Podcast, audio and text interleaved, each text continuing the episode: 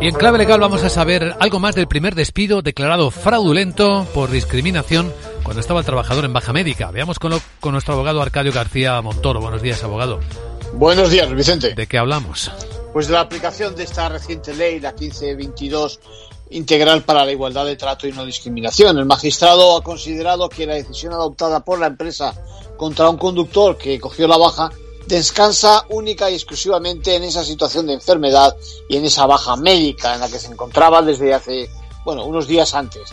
Y por tanto ha considerado nulo el despido. Recordemos que desde el pasado 14 de julio, junto a la enfermedad, la identidad sexual, la expresión de género, la religión, la edad, la predisposición genética a sufrir patologías y trastornos, la lengua o la situación socioeconómica, entre otras, pueden ser estas causas de discriminación. ¿Y cómo corrige la sentencia ese despido declarado nulo?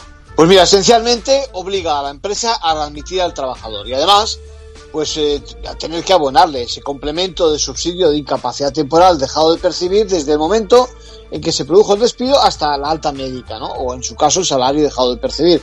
Y por último, además, con una indemnización por el daño moral, que aquí ha alcanzado los 7.500 euros. Quiero destacar que una de las ventajas de esta ley es que con aportar indicios de discriminación como perjudicado es suficiente. Rige la regla de la inversión de la carga de la prueba que exige al empleador demostrar que no se produjo dicho maltrato. En conclusión.